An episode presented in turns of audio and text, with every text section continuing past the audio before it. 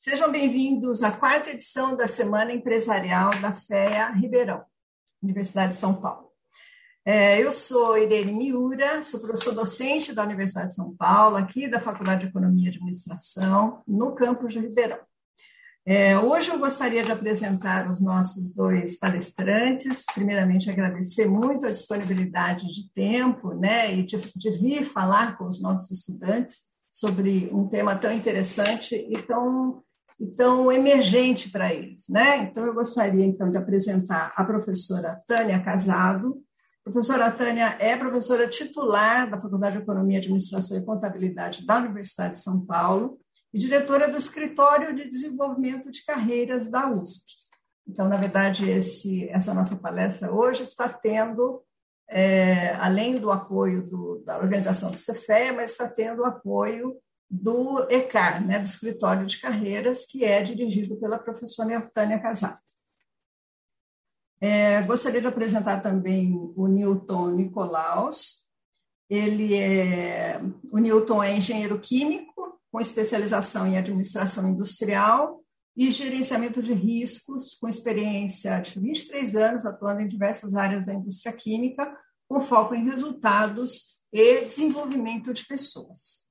Então, vamos, eu gostaria de, então, é, deixar, deixá-los à vontade para complementar a sua biografia e para trazer, então, as novidades em relação à pesquisa, né, sobre competências e a ligação dessas competências na prática, é, no mercado, na empresa, enfim, que o Newton vai fazer esse bate-bola com a professora Tânia. Muito obrigada pela presença. Bom, professora Irene, meu amigo Newton, professor e amiga Irene, porque você esqueceu de falar uma coisa, professora, que você é responsável pelo escritório avançado de carreiras aí em Ribeirão. Então, professora Irene é uma parceirona e a gente trabalha aí também, né, para todo o campus de Ribeirão e a sede aí é com a professora Irene, tá bom? Então, muito obrigada, Irene, pela sua amizade, pela sua parceria é, pelo trabalho conjunto no nosso escritório de carreiras. Obrigada pelo convite. E, como a professora falou, nós vamos falar de uma pesquisa que o ECAR é, concluiu a primeira fase, né? Então, nós vamos falar um pouquinho sobre esses resultados. E eu convidei, né? O nosso convidado especial aqui hoje é o nosso parceiro também, também virou um amigo querido, que é o Newton Nicolaus. Eu vou deixar para o Newton falar um pouquinho mais sobre ele, eu só quero, assim, contar como é que o Newton chegou no ECAR, porque eu acho que isso é uma coisa super legal, sabe, pessoal? Um dia eu recebo um e-mail de uma pessoa que eu não conhecia, um tal de Newton Nicolaus. E ele escreveu o seguinte: Olha, eu fiz poli, eu hoje sou um profissional assim, assim, assim, assim, assim, e eu devo muito à USP. Então eu quero de alguma forma devolver isso. E eu vi aí sobre o escritório de carreiras, eu quero ajudar. Então, essa foi uh, a primeira mensagem que eu recebi do Newton. E é o seguinte, né? A gente, o escritório de carreiras é muito criterioso para selecionar seus parceiros, porque a gente deve aí um produto, um serviço de qualidade para a nossa comunidade da USP. Então, falei, vamos conversar com esse moço que tem tanta boa vontade. E aí eu fiquei encantada com a conversa com o Newton. O Newton nos ajuda hoje é, em algumas coisas muito legais, que depois a gente vai falar. Tem uma experiência riquíssima, uma carreira brilhante, uma carreira de sucesso.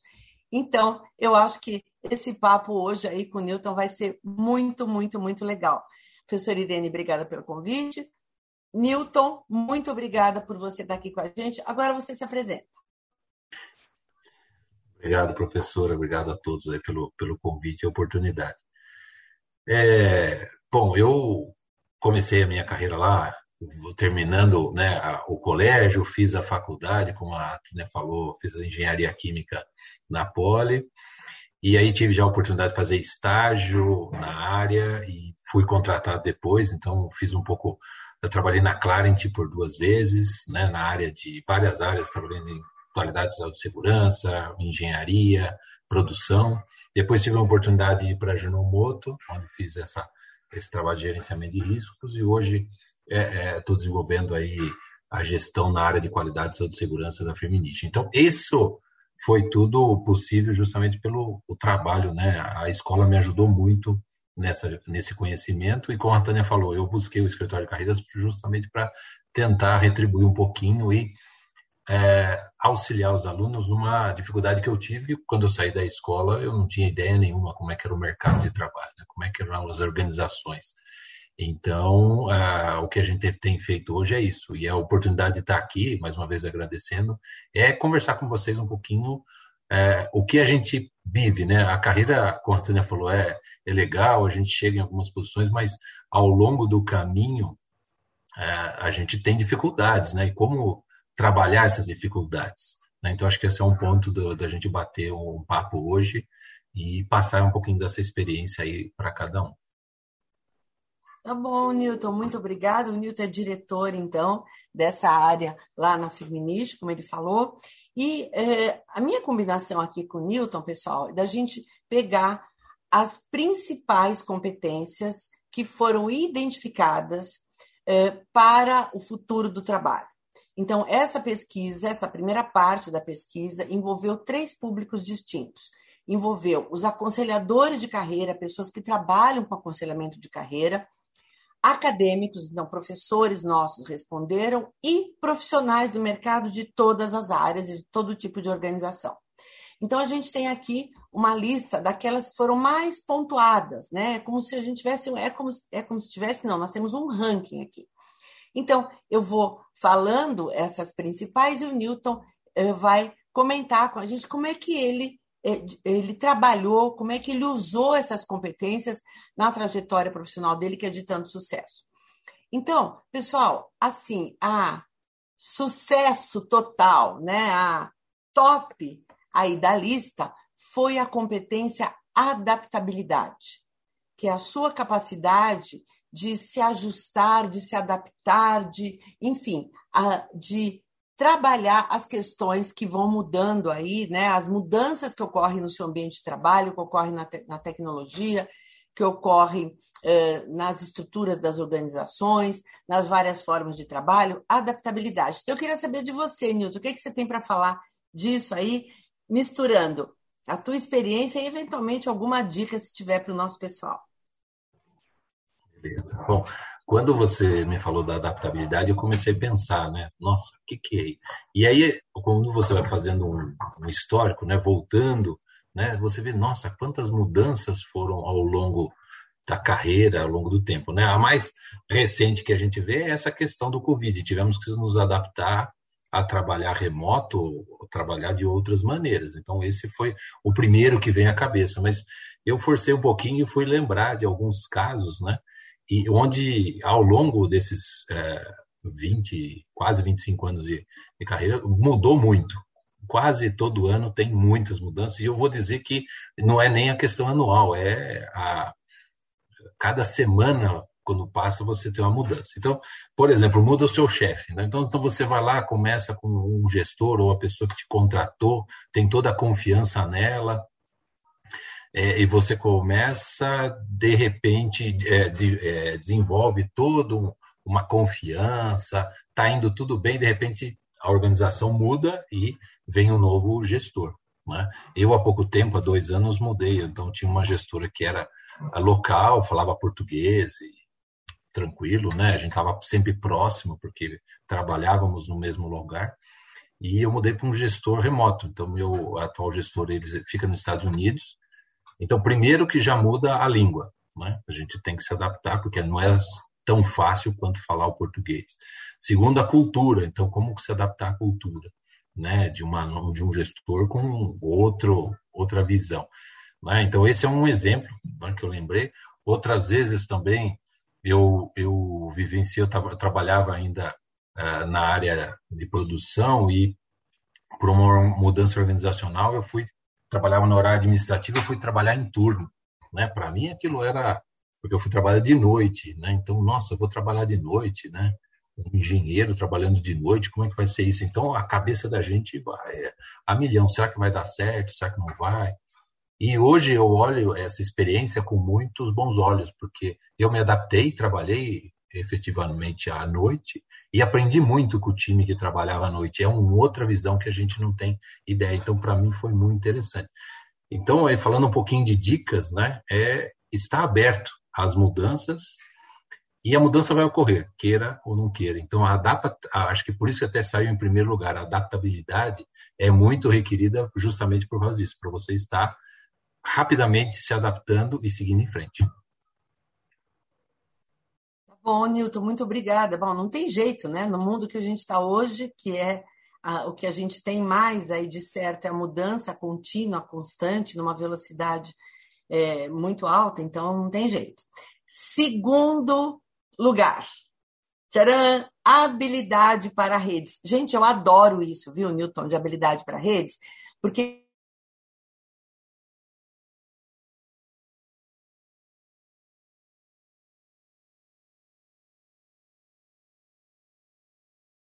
sempre do nosso ECAR, nossa ligação, quase 60 mil. Todos os de pós, que são 29 mil. Então, imagina, como é que a gente faz isso? A gente só pode fazer isso porque a gente tem o apoio dos nossos parceiros. E essas parcerias se fazem por rede. Então, habilidade para redes. Vamos lá, Newton, o que, é que você tem para dizer? É, esse é um ponto bastante interessante que eu pensei, as conexões, né? Nós vamos fazendo ao longo da nossa vida, é, eu estendo até, é, isso é mais que a carreira, né? Eu conheço aquele meu colega lá do, do, do ensino fundamental, né, do ensino médio, então a gente vai fazendo conexões e muitas vezes chega um determinado momento que você fala, oh, vou contatar aquela pessoa que eu vejo que ela está fazendo isso ou aquilo, pode, pode ajudar. Então, essa, essa parte de conexões em rede é, é, muito útil hoje em dia, né? é muito utilizado, e é aquele ponto bastante forte, né? Qual é a sua reputação de estar em contato com as pessoas? Né? Então, não é somente eu fazer o contato, eu preciso conhecer. Hoje, fazer o contato é até a maneira fácil, mas manter esse contato né? e, e solidificar, porque esse eu acho que é um ponto muito importante. Né? Muitas vezes, quando você precisa daquele contato que você vai fazer um, um uh, um pedido, é, a pessoa não está disponível, tá? porque ela também não conhece muito você. Então, criar um contato sólido, eu acho extremamente importante. Né? E esse, essa parte também reforçando aí da reputação da, das redes, né? de você ter uma ótima reputação, é muito do. É, até em inglês tem lá o walk the talk, né? ou seja, o que nós falamos que, e o que nós fazemos. Né? Então, isso hoje é muito importante para deixar essa reputação e solidificar muito esse contato. Então, temos aí várias redes, mas é importante saber muito como utilizá-las, né? Esse é, acho que é o meu ponto.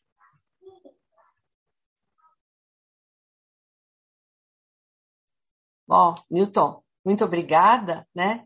Então, sem dúvida nenhuma, essa coisa aí da rede é, está aí na ordem do dia. A gente precisa desenvolver as redes. E uma coisa que eu queria falar é, para o nosso pessoal aí que o estabelecimento de rede, pessoal, começa dentro da universidade. Tá? Vocês têm que aproveitar isso. O estabelecimento de redes, é, a gente chama de redes sociais de desenvolvimento para carreira, começa dentro da universidade. Não se esqueçam. Os seus colegas, os seus professores, então, são uh, contatos que você precisa desenvolver, que você precisa alimentar, para que você possa, no futuro, poder contar com eles. Agora, a rede, é, eu criei um modelinho de rede que fala assim: rede só é possível e é útil se você tiver mais outros três R's. O primeiro é reputação. Reputação. Lembra quando eu, falei como é que o Newton chegou é, no escritório de carreiras? Eu falei: olha, a gente precisa ter gente competente. Então, reputação. Então, aproveita que você está na USP, melhora, cria a sua reputação com seus colegas, com a sua escola, com seus professores. Segundo, você entra na rede porque você tem reputação. Você permanece na rede se você tiver respeito. Respeitar a rede, respeitar os contatos da rede é fundamental. Eu já excluí gente do meu LinkedIn porque teve um comportamento de desrespeito a alguém da minha rede, tá? Então, hoje a gente, inclusive, sugere que as pessoas excluam das suas redes sociais pessoas que tenham aí algum tipo de desrespeito às pessoas que estão lá na rede, ok? E reputação, respeito. Terceiro, reciprocidade. Então, para uma rede funcionar e funcionar bem, funcionar de uma forma legal, tem que ter reciprocidade. Então, as pessoas precisam contribuir e para que elas possam também usufruir do que acontece na rede. Tá bom? Obrigada, Newton. Vamos lá. Outro, nós falamos de é, é, adaptabilidade. Agora, tudo muda, então você precisa ser ágil. Agilidade de aprendizado. É a terceira no ranking. E aí, Newton, o que, é que você conta para gente de agilidade de aprendizado? É, esse é, ponto está muito ligado também com a adaptabilidade, né? Então hoje é, a gente vê que conhecimentos eles começam e às vezes terminam muito rápido, então automaticamente a gente tem que ir para o próximo. Um exemplo que eu posso citar é, são as, a, as plataformas de reunião é, online, né? Então de repente tinha lá o, o, o Skype que todo mundo utilizava, de repente surgiu o Zoom, surgiu o Teams, surgiu outras aí plataformas que as pessoas precisam aprender rapidamente como utilizar. Né? E esse aprender, né, você fala assim, putz, mas como que eu vou aprender é, isso daí? Eu, hoje eu tenho uma, uma vantagem muito grande porque as informações, tem muita informação disponível. Né? Então, é, é a, a, possibilidade de você buscar essa informação e aprender é muito grande. Ah, então a internet tem, então você vai no LinkedIn, tem uma série de cursos que você pode adquirir aquele conhecimento e depois você vai uh, adaptando isso. Então a, a, agilidade no aprendizado é nesse sentido de você buscar todas as, as informações que você tem disponível. Obviamente, como a, a Tânia comentou, é importante você também saber a reputação da onde você está buscando a informação, né? Então, é, não, não é qualquer informação que você é, pode considerar ela como válida. Mas essa agilidade de você detectar o que você precisa, buscar e já ter esse conhecimento é, é muito importante. Bom, a sua conversa, então, Newton, nos leva para competência seguinte, no nosso ranking aí das mais desejadas né, para o futuro do trabalho, que é pensamento crítico. Então, já está bem ligado ao que você falou. Então, nós precisamos, é, com esse volume de informações, a gente precisa ter um pensamento crítico aí para saber o que vale a pena e o que não vale a pena. Então, queria ouvir você também, Newton, por favor. É, é, interessante isso, porque você vê que as competências não são estanques, né? Uma competência amarra na outra. Né? E o pensamento crítico é, é justamente bastante difícil atualmente pela velocidade. Então, muitas vezes as pessoas falam, não, eu tenho que ser rápido, então eu pego a informação, passo para frente e já resolvi. Não, o ponto é parar e pensar, né? E onde eu vou buscar essas informações? Né?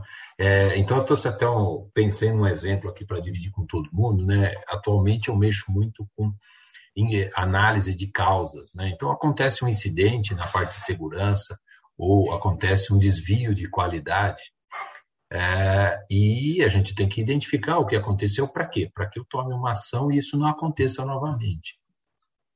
E muitas vezes, quando você começa a fazer essa análise, coisas aparecem né, rapidamente e falam: ah, não, já achei a causa desse problema. Ah, fácil, vamos tomar ação e resolver. Ou, ah, não achei nenhuma causa, não tem solução, sei lá o que aconteceu, não, não vamos para frente.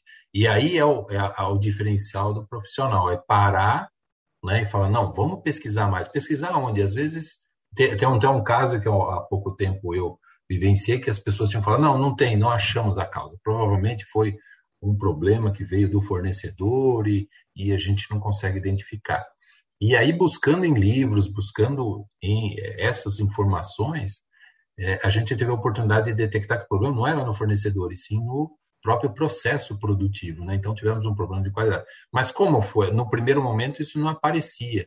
Precisava de um pensamento crítico no sentido de ir buscar, pesquisar, analisar, conversar com as pessoas para montar esse pensamento. Então, a, a minha dica aqui é, no primeiro momento, agilidade temos que ter, mas muitas vezes você tem que parar para focar, pensar criticamente o que, que pode, porque você pode ser que aparentemente perca um tempo nesse momento, mas lá na frente você ganha bastante.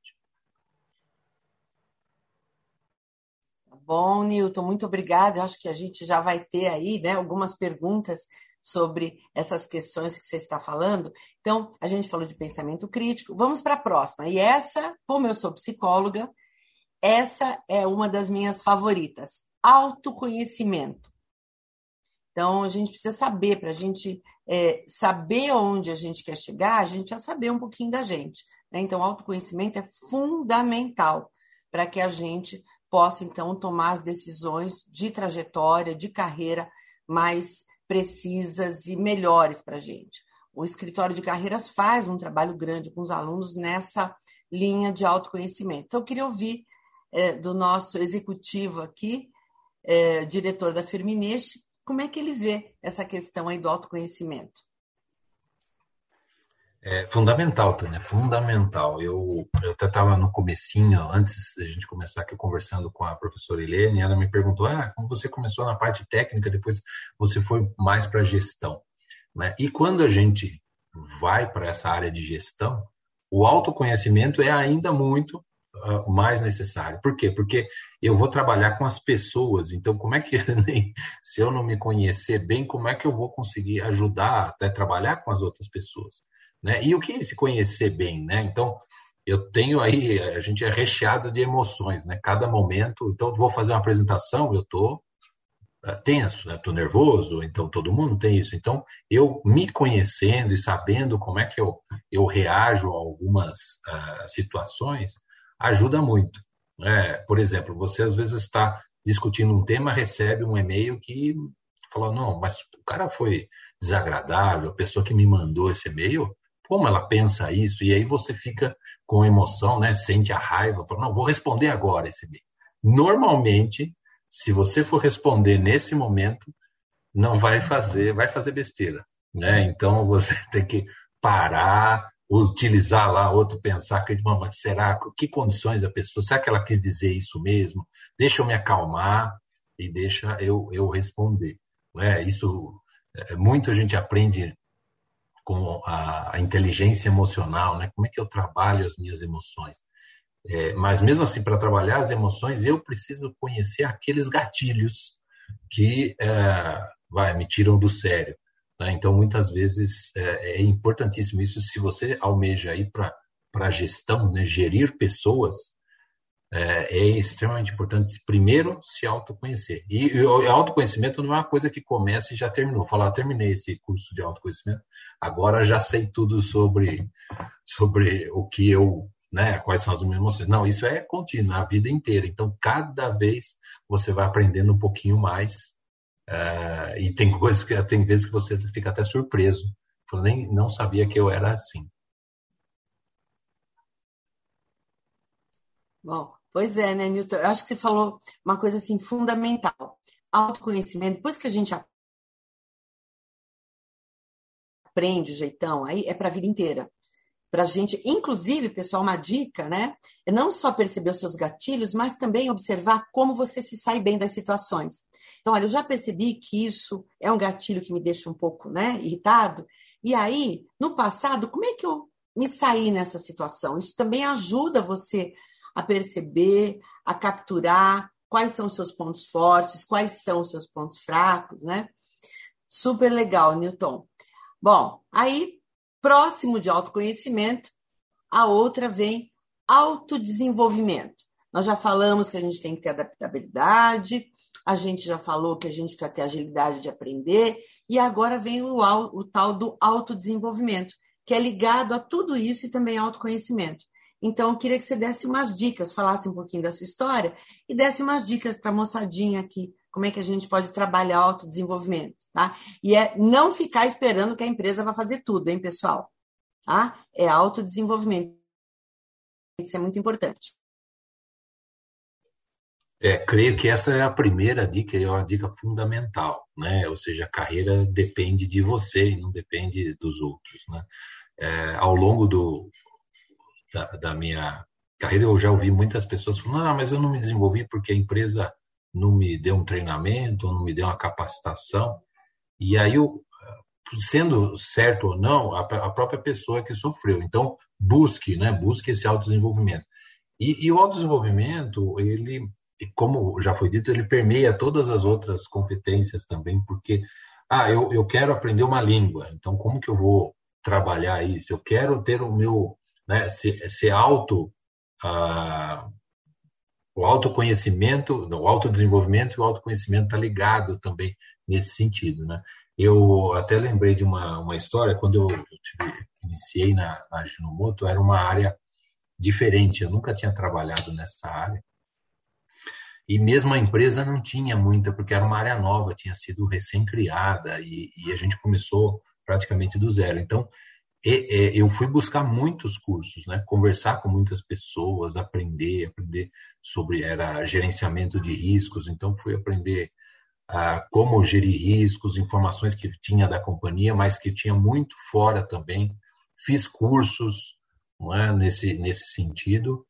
É, e ao longo do tempo eu desenvolvi muitas coisas em conjunto com, com o time lá e, e, até hoje se eu falo que eu tenho essa experiência em gerenciamento de risco foi muito pelo autodesenvolvimento. Então não tinha alguma coisa já estruturada que falava você vai lá estuda. Não, tinha que montar um quebra-cabeça para poder ter essa experiência. Então a minha dica aí fica nesse sentido. Busque, busque sempre mais. Tecnologia é uma coisa que às vezes as pessoas, algumas relutam, falam, ah, mas é assim, eu gosto do Zoom, mas o Teams eu não gosto. Não, mas é importante você aprender, se autodesenvolver, porque, de novo, volta lá no, na agilidade né, do conhecimento e assim por diante. Então, esse processo de se expor né, para se desenvolver é extremamente importante. Tá bom, Newton. Bom, vamos agora, né, para outra competência. A gente já está chegando aí no último terço aí das competências. Comportamento ético.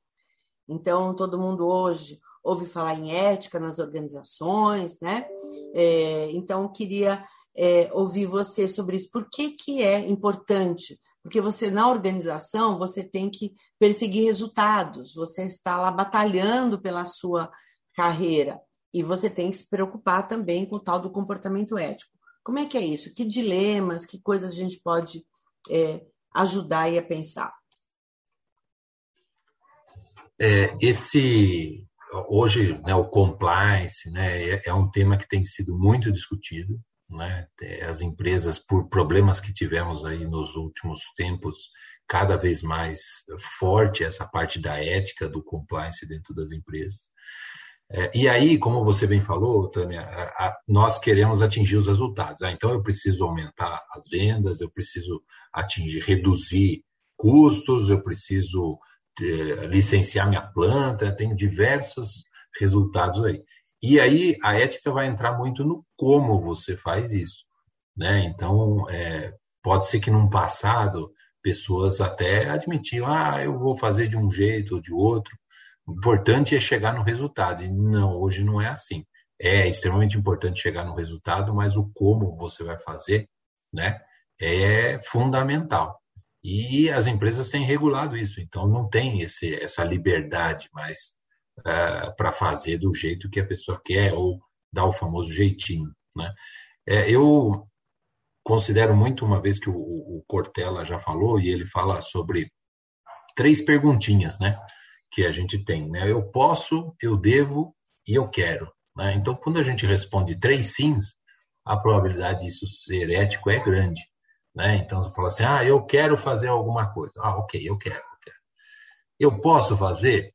Muitas vezes até pode, né? Até a lei permite, eu posso até fazer. Mas é, eu devo fazer assim, aí às vezes as respostas estão conosco mesmo, né? O que os comitês de ética, o que a empresa vem trazendo muito nessa parte de ética é ajudar você a responder essas três perguntinhas. Mas ah, o que eu tenho sempre, quando gera-se alguma dúvida, eu vou com essas perguntas. Eu posso, eu devo, eu quero, né? É, então, às vezes, não é só estar tá na lei, as pessoas falam, ah, não, eu posso porque está na lei. Mas, né, por uma, uma prática, um comportamento, uma, uma situação, você não deve fazer. Então, essa é a minha dica aí para quem quiser pensar direitinho na, né, quando vou, ah, eu estou sendo ético ou não, além de tudo que as empresas têm código de conduta e assim por diante, é essa coisinha simples de fazer essa pergunta e lá, provavelmente internamente, você consegue responder. Muito obrigada, Newton. Bom, agora vem outro tema, outra é, competência muito legal e ao mesmo tempo um pouquinho polêmica, que é criatividade. Criatividade. Então, como é que a gente coloca essa competência é, de bolar coisas novas, de inovar? Então, queria também se você pudesse dar aí algumas dicas, né? Porque não é uma coisa assim muito fácil de exercitar, né, Newton? É, o, até atualmente a gente fala, nossa, eu não estou criativo porque eu tenho tanta coisa para fazer, eu não tenho nem tempo para ser criativo, né? Então, isso é uma das, das, do que a gente pensa muito. Porém, a criatividade, às vezes, é, é até um, um, uma coisa, é, como se diz, o cérebro nos engana, né? achando que nós não somos criativos, e ao longo do, do dia, no seu na sua casa, onde você trabalha, várias coisas que vocês fazem, eu tenho certeza que a, aplica muito a criatividade. Porém, a gente imagina que a criatividade é aquele lá, putz, eu inventei o iPhone, né? Então, esse o cara foi criativo inventando, puta, não tinha. Então, não, eu não vejo dessa maneira. Eu vejo que a criatividade são em pequenas uh, coisas, né? E a criatividade está no campo de ideias, né? E aí puxa um pouco para a inovação, que é realmente você pôr aquilo lá. Então, muitas vezes fala, ah, eu tenho várias ideias, sou criativo, mas eu não executo.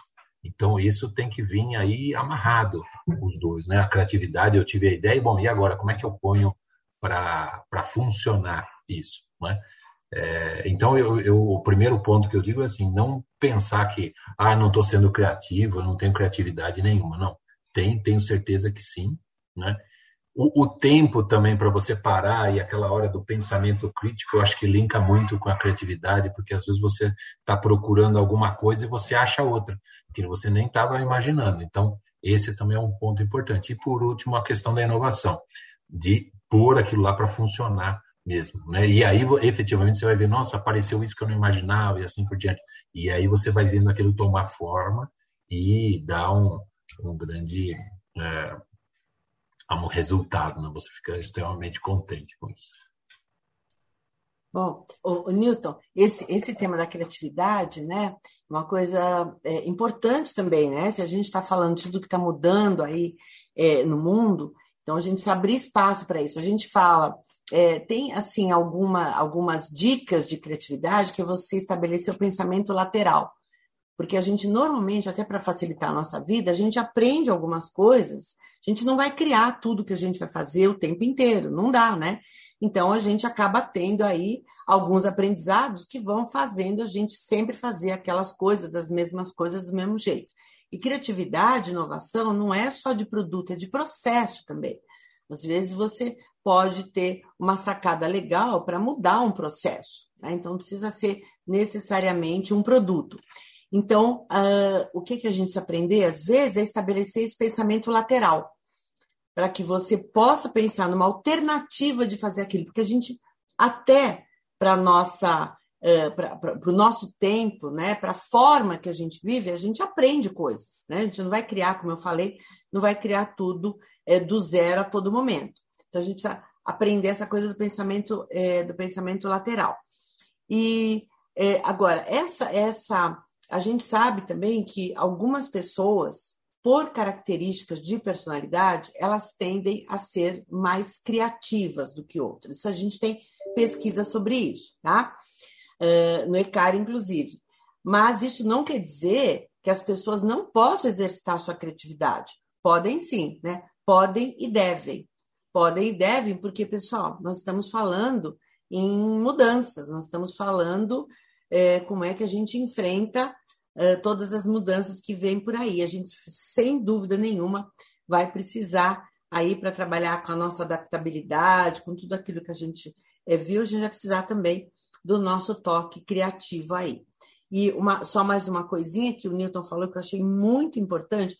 Pessoal, não vai ficar aí paralisado, né? Não fiquem paralisados tentando ter assim uma super, né, big, grande ideia para uma coisa que vai. Não, tá? Então a gente tem que pensar em coisas é, menores, tá? Então, se a gente às vezes fica numa expectativa de criar alguma coisa muito revolucionária, a gente pode estar tá embotando a nossa criatividade para algumas coisas incrementais aí, algumas coisas que você possa melhorar, né, na, na, do jeito que você é, trabalha, dos processos e eventualmente algum produto. Mas não precisa ficar pensando aí, se colocando aí uma meta é, muito alta de criar uma coisa completamente revolucionária, tá bom? Vamos lá, Newton. E agora chegamos à nossa nona é, competência, que, é, dentre as mais é, desejadas, que é gestão de propósito.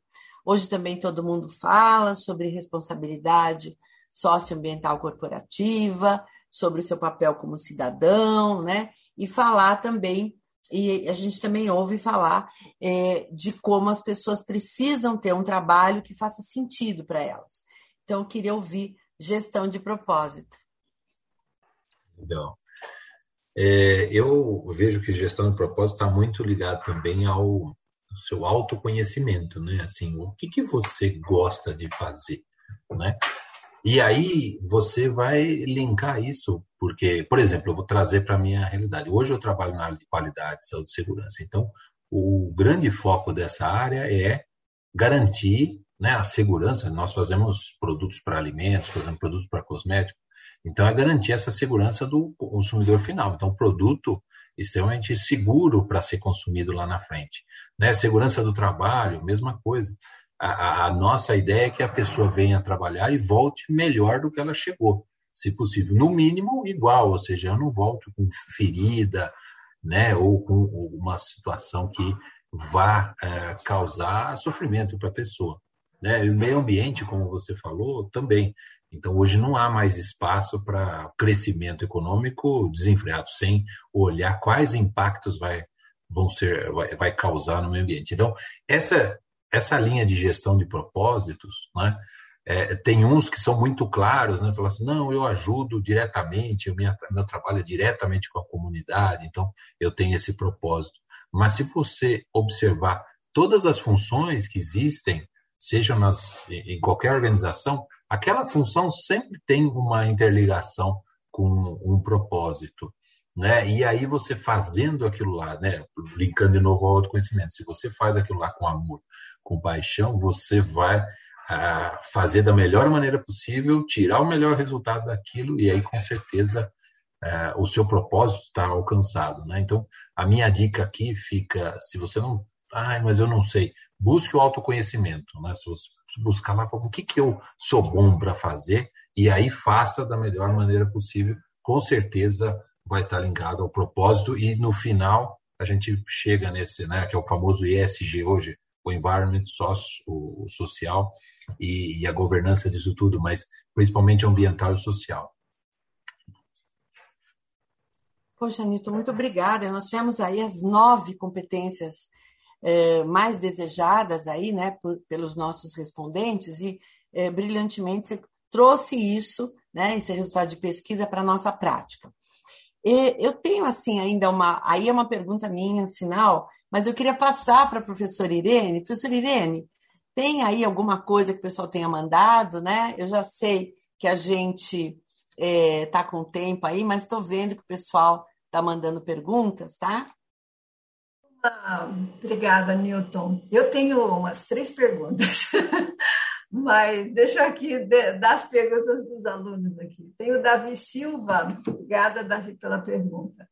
É, ao mencionar sobre adaptabilidade às novas ferramentas, você crê ser mais proveitoso se interar nessas inicialmente com inicialmente com cursos e afins ou iniciar diretamente com projetos e aprender ao longo do tempo. Digo isso pois atualmente vejo um grande debate no mercado americano quanto ao start, then learn, don't learn, then start. Obrigada. Legal, obrigado, é, professor. Obrigado, Davi, pela pergunta. É, eu vejo que é uma mistura dos dois, tá? Eu não diria que é um somente com o outro. Então, eu acho também que você não pode ficar estudando, estudando, estudando até falar, não, a hora que eu tiver total conhecimento é que eu vou aplicar. né? Porque isso se perde tempo. Por outro lado, quando você, dependendo da onde você, né, o que você vai estudar, você precisa, não pode somente começar, porque isso pode gerar muitos erros.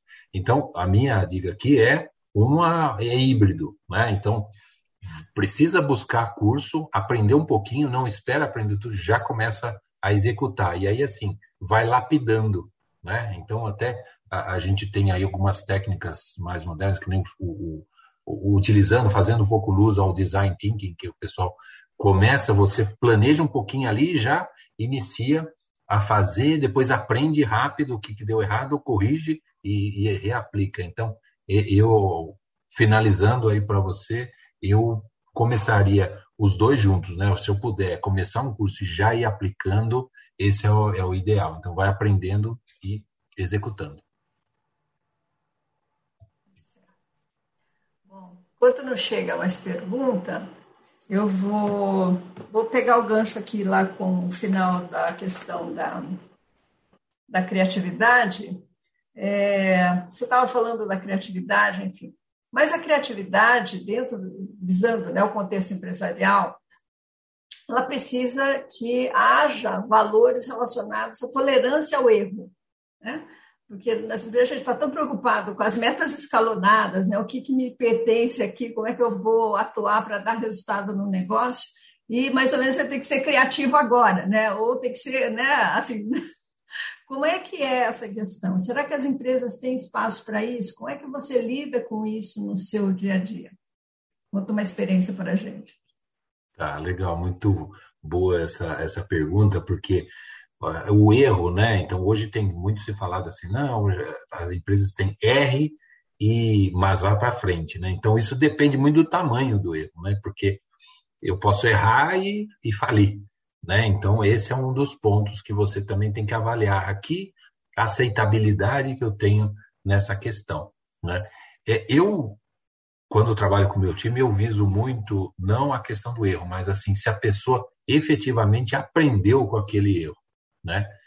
Porque eu, eu vejo às vezes muito, e eu cobro do meu time assim, ah, não, não, é, as justificativas, né? Então, nossa, eu, não é que eu errei, é que fez, aconteceu isso, aconteceu aquilo.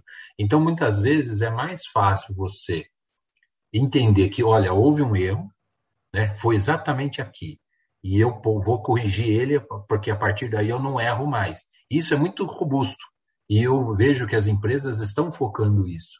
Né? Então, aí sim, falou, eu tive uma criatividade, né? uma coisa nova, pensei, implementei. E por isso vem muito no design thinking, que a gente até foi na, na coisa.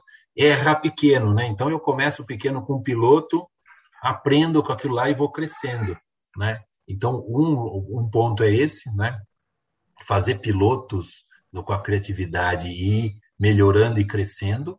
Né? A gente vê muito software então lá tem a versão beta, e lançou nova versão, nova versão, nova versão, nova versão.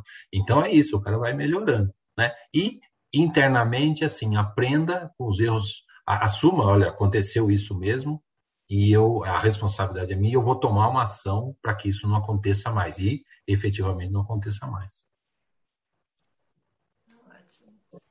É um processo de aprendizado, né, constante, de você Exato. entender as limitações, aprender com o erro e dar aquela melhorada, uma vez que você consegue reconhecer e não jogar a culpa num terceiro, né? Porque em cultura tem, tem pessoas que têm, né? O erro está sempre fora dela e nunca, né? Autocentrada naquilo que ela puder. A conscienciosidade, né? Daquilo que é da nossa responsabilidade. Acho muito importante isso. É, agora, dentro da sua experiência, fiquei curiosa, você, falou, ah, dentro das, das competências que a Tânia abordou, né, da pesquisa, a questão de adaptabilidade e agilidade para aprendizado, você falou de uma mudança, né? Você falou adaptabilidade tem a ver com mudanças que são inevitáveis. E você comentou sobre estar é, tá agora é, com um gestor americano de uma forma remota, enfim. É, essa é, esse é um dos temas que eu tenho muita paixão, primeiro porque está muito relacionado com essa minha. Eu sou muito sensível a essas questões de diferenças de valores culturais. Primeiro porque é atávico, né? Tá, tá assim, tá, tá no meu rosto, né? É um estigma dessa questão das diferenças e pensar sobre essas diferenças. Então, é, é um tema que me apaixona muito.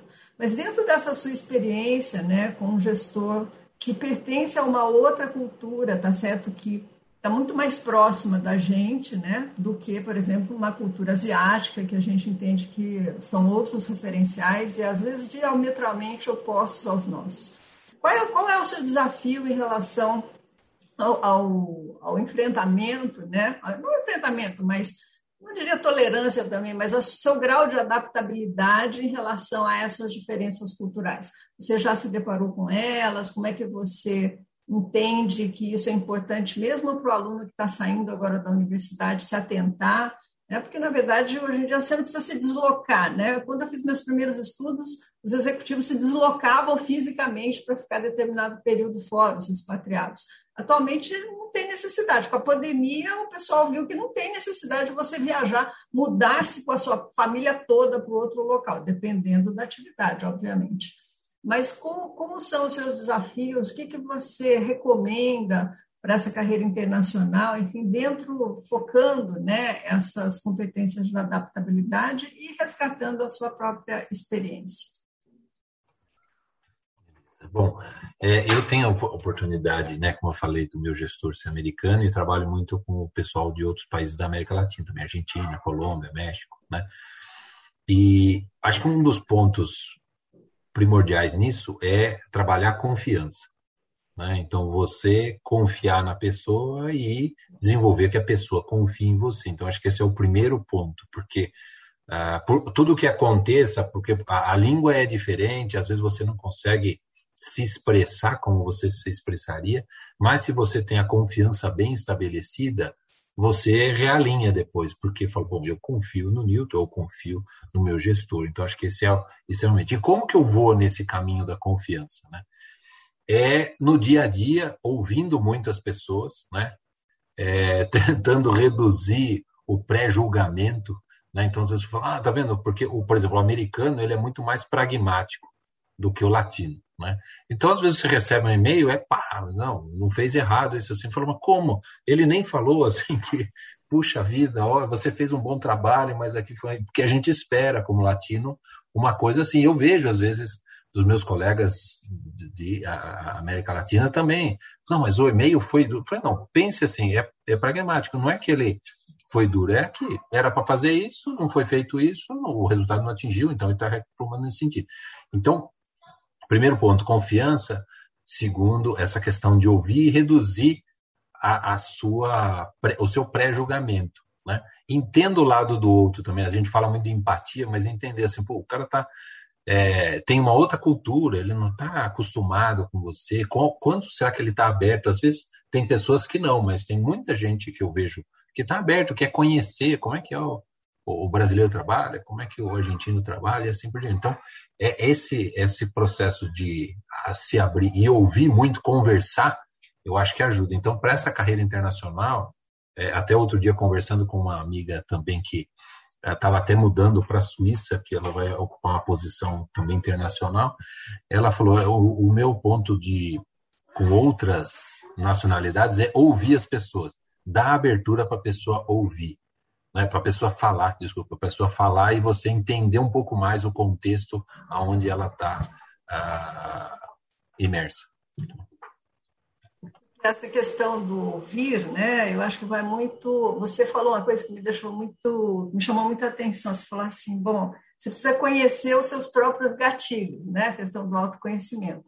Mas quando a gente está culturalmente interagindo com uma outra parte, a gente precisa conhecer os nossos gatilhos culturais, né? Igual você Exato. falou, ó, o cara manda um e-mail e fala assim, ó, tá errado aqui, né? Aí você fala, oh, mas precisa, né? Você é muito duro, né? Você é muito é. frio é. para falar desse jeito. Você não vai adorar a pílula primeiro. Quer dizer, aí quando você faz esse comentário, na verdade você já está colocando um julgamento ali que está muito baseado nos hum. nossos gatilhos culturais, né? Na nossa própria formação.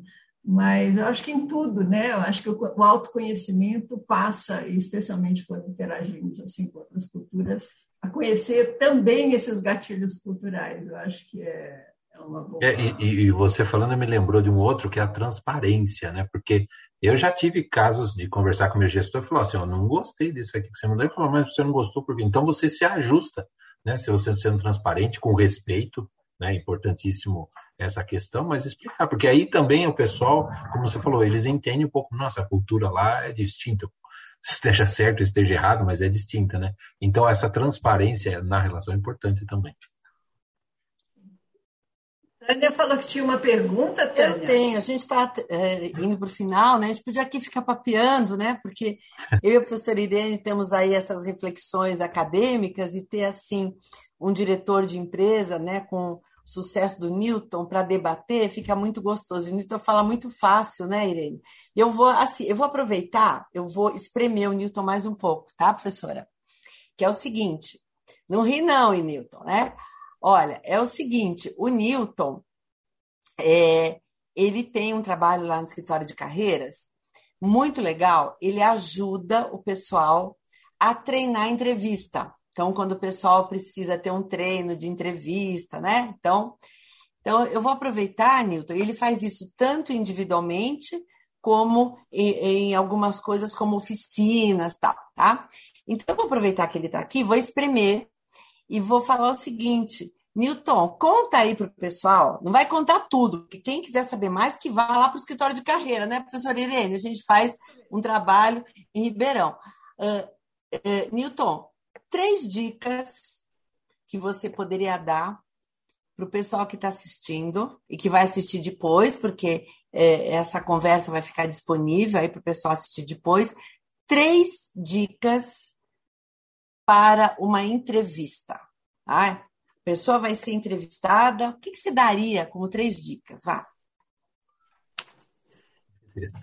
É, eu, eu tenho né, tido essa experiência com, com vários alunos, né, de ajudá-los, e, e, pensando assim, três pontos, né, o primeiro que eu diria é assim, você ser você mesmo. Né? Então eu falo muito para quem eu estou trabalhando, assim, não invente um personagem durante a entrevista, né? porque vai ser muito difícil mantê-lo depois.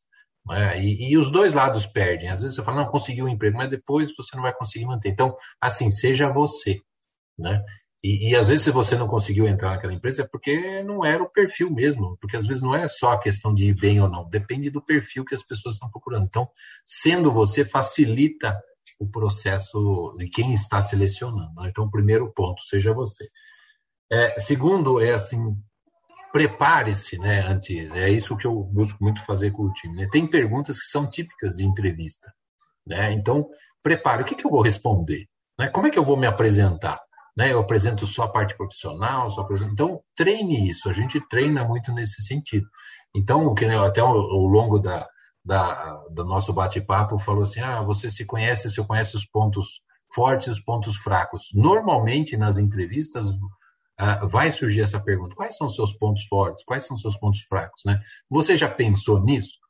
Então, toda vez que a gente planeja, pensa, escreve, ali, ah, vou responder isso e vai treinando, facilita muito na hora que você estiver tenso, né? Porque uma entrevista de trabalho dá, gera tensão, vai para todo mundo. Então, isso facilita muito. Então, o segundo aí é pensar como você responderia perguntas típicas, né? É, e o terceiro é fazer a lição de casa. Então, muitas vezes você sabe qual é a empresa, como é que é a vaga. Então, hoje tem muita informação é, na empresa, né? E buscando na internet. Então, fazer essa lição de casa, né? O que, que é? Quais são os valores? Me interessa? O que, que se ele me perguntar se eu tenho alguma dúvida, o que, que eu pergunto, né? Porque você perguntar uma coisa que está no site, hum, não é legal, porque já está lá no site, né? Então, você fala, quais são as missões? Muitas vezes a pessoa que está trabalhando comigo fala assim, ah, eu vou perguntar a missão, visão, valor da empresa. Eu falei, dá uma olhada se já não tem no site, né? Porque aí você pode elaborar melhor a pergunta. Ah, lá no site você falou que a missão é tal. Como é que isso está relacionado no trabalho dia a dia? Então, você pode ter uma melhor elaboração nesse, das perguntas, né? nesse sentido. Então, essas são essas três dicas. Seja você mesmo, né, estude antes né, o que você vai responder na entrevista, e o terceiro é fazer a lição de casa buscando informação da organização que você está indo. Newton, muito obrigada, professora Irene. Chegamos aí no nosso horário, sei que a gente tem a gente tem um, um tempo aí. Quero agradecer o Newton. Newton, muito obrigada. Eu sei que você também está aí é, no seu, né, no seu, nas suas tarefas aí, né, é, da, da Firminiche. Quero agradecer muito, Newton, você ter aceito o meu convite e quero agradecer muito a professora Irene ter convidado a gente e quero chamar todo mundo para para hein, professora Irene? Tá bom? Com certeza, com certeza. A gente está promovendo vários, ah, pelo menos o planejamento, a gente está agora para o ano que vem, né, que a gente espera voltar presencial, para fazer aquelas oficinas, enfim, para autoconhecimento, para as entrevistas, né, a forma de se, né, de se mostrar melhor para o mercado, enfim, eu acho que isso é de carreira, né, fazer âncora de carreira também. Tem mais uma pergunta aqui do lado, não sei se ainda dá tempo. Ah, como o mercado está aceitando pessoas neurodivergentes, com estados neurológicos atípicos, né? Pelo menos é esse o, é, eu não tenho muito conhecimento sobre isso, né? Eu, eu sei que tem é, hoje a gente tem feito muito trabalho de, é, de inclusão nas empresas, né? Então é, o, processo quando a gente abre um perfil, ele é um perfil muito mais amplo, né?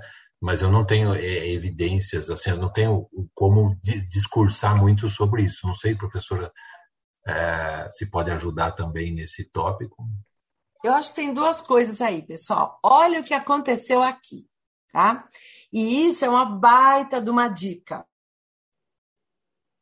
Vocês viram? A gente trouxe o convidado, é uma pessoa que tem uma trajetória de sucesso, e aí cai uma pergunta que não é da área dele. E ele, com toda a segurança, ele fala: olha, não sei, né? Gente, aprendam isso. Aprendam isso, porque isso é bárbaro, porque isso é valoriza e chancela tudo que ele falou antes, percebe?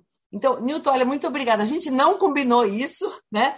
Mas foi muito legal. Deixa eu falar um pouquinho, né, pro, pro, pro Maurivan. Maurivan, olha, é, a gente tem feito algumas coisas no ECAR muito pequenininhas, tá? Muito pequenininhas, mas é, existe sim, existe um movimento mundial de trazer para o mercado, trazer para a trajetória de, de carreira eh, os neurodivergentes. Todo mundo fala em os neurodiversos, né? Todo mundo fala em diversidade de gênero, né?